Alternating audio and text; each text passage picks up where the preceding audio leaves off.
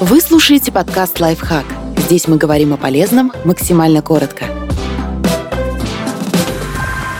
Почему вам не обязательно выходить замуж? Брак не гарантирует счастья или уверенности в завтрашнем дне, а вот прозрачность мотивации всегда идет на пользу.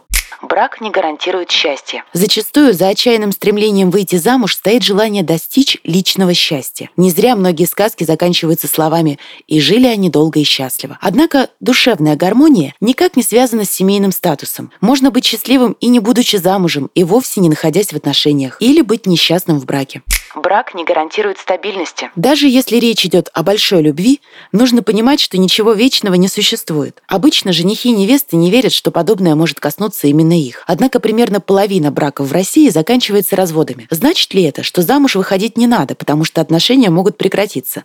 Вовсе нет. Однако это один из возможных итогов, которые нужно учитывать. И поиск чего-то неизменного точно не должен быть мотивацией для замужества.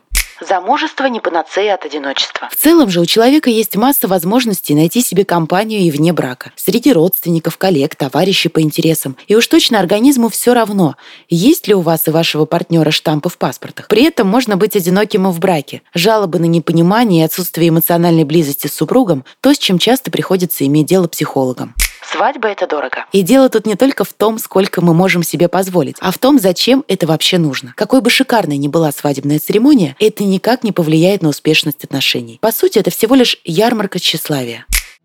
Подписывайтесь на подкаст «Лайфхак» на всех удобных платформах. Ставьте ему лайки и звездочки. Оставляйте комментарии. Услышимся!